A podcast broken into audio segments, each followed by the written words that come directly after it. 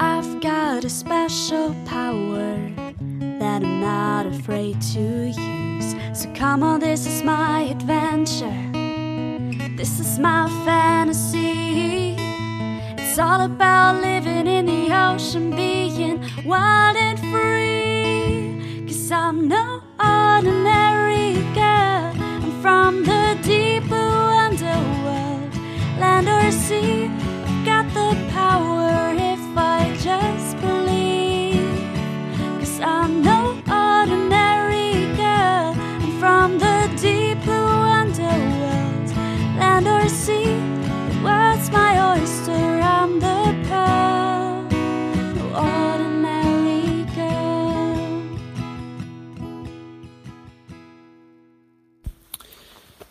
Hallo Eva und Anna, ich bin Nico und ich würde mich wahnsinnig darüber freuen, wenn ihr was über den Einsiedlerkrebs er- erzählen könntet, weil das einfach unglaublich faszinierende kleine Tierchen sind, die an ganz vielen Stränden unterwegs sind und glaube ich nochmal wesentlich mehr zu bieten haben, als man eigentlich denkt.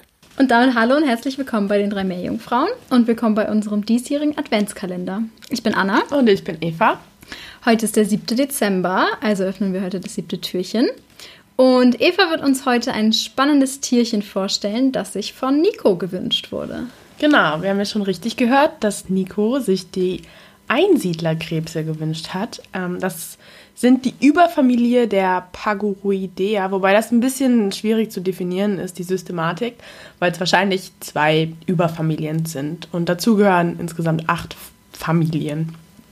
Ähm, die gehören zu den Zehnfußkrebsen, das heißt, die haben ein Paar Scherenbein und zwei Paar kleinere verkürzte Beine und zwei Paar Laufbeine. Man kann sich das Ganze so vorstellen, dass deren kleinere verkürzte Beine ähm, das Schneckenhaus, das die Einsiedlerkrebse sich suchen, hinten festhalten. Deshalb sind die eben auch verkürzt.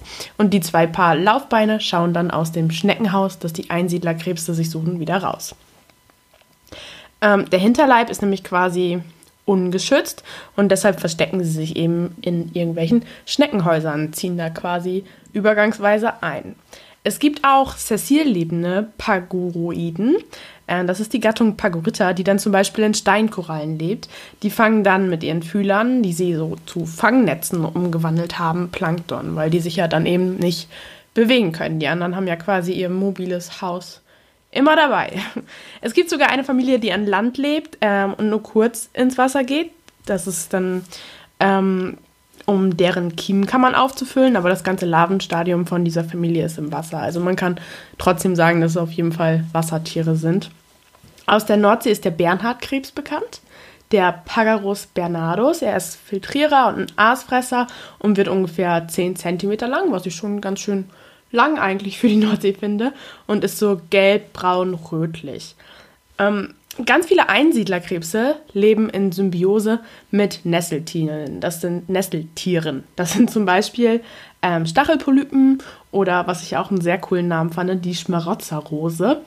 Und davon profitieren beide Tiere, sowohl der Einsiedlerkrebs als auch die Nesseltiere. Denn der Krebs wird von den stechenden Nesselkapseln geschützt und das Nesseltier wird ständig zu neuer Nahrung getragen. Und es geht sogar so weit, dass manche von Einsiedlerkrebsen sich gezielt Nesseltiere aufs Gehäuse setzen. Das ist zum Beispiel die Gattung Dardanus, da ähm, die sich eben so viel besser schützen können, wie zum Beispiel vor Oktopoden. Da kann ich euch auch ein spannendes Paper zu vers- verlinken in unseren Shownotes. Ähm, in der Tiefsee gibt es auch Einsiedlerkrebse. Bei denen sind die Hinterleibe dann allerdings verkalkt, sodass sie sich kein Schneckenhaus suchen müssen, beziehungsweise nicht drin, ähm, ja, nicht drin wohnen müssen, weil deren Hinterleib eben schon geschützter ist. Dann gibt es noch einen ganz spannenden Artikel, den ich gelesen habe, von dem Wissenschaftler Leydre. Und zwar hat er das Ganze, seine ganze Theorie, auf die ich jetzt komme, Private Parts for Private Property genannt. Ähm, seine Forschung beschäftigte sich nämlich mit der Penislänge von Einsiedlerkrebsen. Und zwar hat ähm, er entdeckt, dass tatsächlich Einsiedlerkrebse größere Penisse entwickelt haben. Und das liegt wohl daran, ähm, weil die eben nicht ihr Haus verlassen wollen. Also man kann sich das vorstellen, dass die, wenn die eine besonders schöne Schneckenschale gefunden haben und die die ja auch von innen abschleifen müssen, dass, dass da nicht stachelig drin ist, dass sie ja möglichst lange drin leben wollen ähm, und die auch nicht kurz verlassen wollen, auch nicht zur Paarung. Und deshalb hat sich wohl im Laufe der Zeit äh, die Penislänge von Einsiedlerkrebsen ja quasi verlängert, sodass sie zur Paarung ihr Schneckenhaus anbehalten können. das fand ich sehr schön, ähm, weil tatsächlich kommt es teilweise wohl wirklich zu Dieben und Häuserschlachten zwischen Einsiedlerkrebsen, weil ähm, besonders schöne Schneckenhäuser sehr begehrt sind. Nico hat uns da auch ein sehr, sehr cooles Video zugeschickt. Es gibt nämlich noch so ein ganz bestimmtes Verhalten von Einsiedlerkrebsen, wenn die zu klein für ihr Haus geworden sind und sich ein neues suchen müssen und quasi eine neue, schöne Schneckenschale gefunden haben, aber bemerken, dass diese Schneckenschale noch viel, viel, viel zu groß für die ist. Dann setzen sie sich erstmal neben die Schneckenschale oder Schneckenhäuschen und warten, bis noch mehr Einsiedlerkrebse kommen. Und dann stellen sich diese Einsiedlerkrebse, die sich dann dort ansammeln, quasi in Reihe auf nach der Größe. Und wenn dann für jeden ein passendes Schneckenhaus da ist, fangen die an durchzuwechseln in jeweils das Größere. Das finde ich auch ein super Verhalten und irgendwie auch ganz knuffig, wenn man sich das vorstellt. Und in dem Video kann man das auch ganz gut sehen. Das werde ich euch auf jeden Fall auch verlinken. Also es hört sich jetzt alles so zivilisiert an, aber tatsächlich geht es in dem Video am Ende ganz schön ab, wenn es dann darum geht, von einem Schneckenhaus ins andere zu wechseln. Genau, das war es, was ich ein bisschen zu Einsiedlerkrebsen erzählen wollte heute. Eine Familie, eine Überfamilie, über die wir noch nicht genug geredet haben. Die haben noch sehr viele coole Eigenarten auf jeden Fall. Ja, sehr cool. Vielen Dank, Eva, für die Ausführung.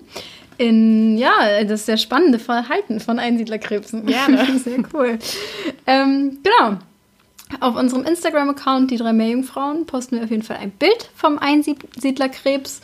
Ähm, genau, in den Shownotes findet ihr zugehörige Links und Infos zu dem Thema. Auf Twitter äh, findet ihr auf jeden Fall auch ein paar Facts dazu. Ähm, genau, und wir hören uns morgen wieder zum Öffnen des nächsten Türchens. So ist es. Tschüss. Tschüss.